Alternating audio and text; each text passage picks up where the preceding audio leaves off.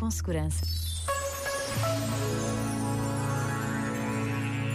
A Páscoa é a verdadeira festa da primavera, da renovação, do recomeço.